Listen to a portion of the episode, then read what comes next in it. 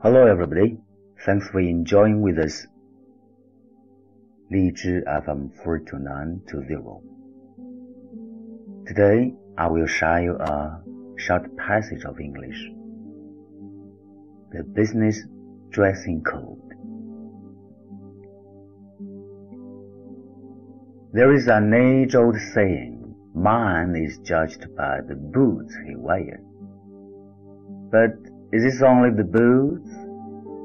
Well, if you ask the corporate world, then boots are not enough.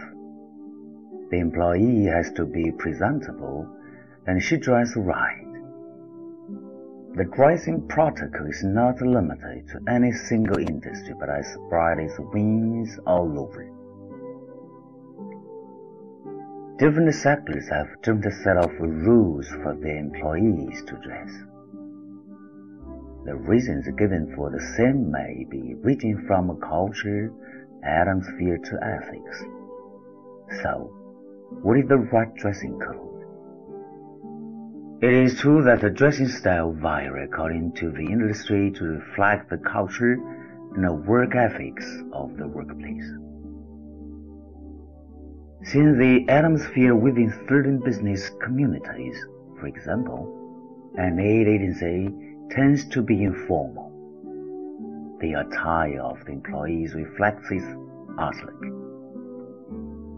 On the other hand, protocol for corporate dressing in sectors such as hospitality, IT, banking, etc., is more conservative as it reflects directly on employee professionalism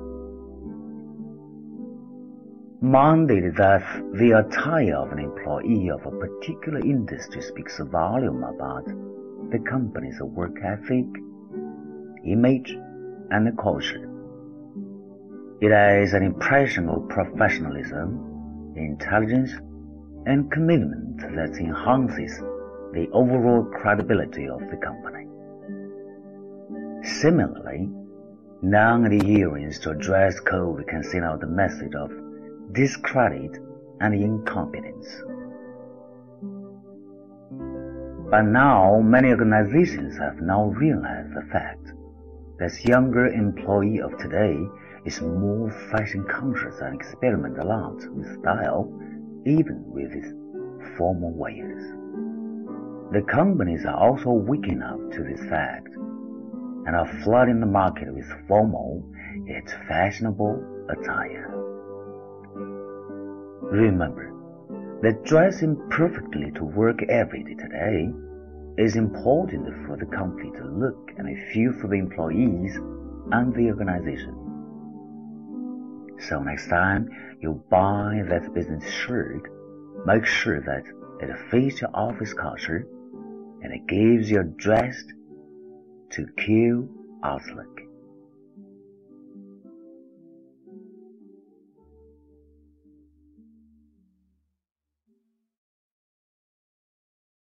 本期节目播放完毕，支持本电台，请在荔枝 FM 订阅收听。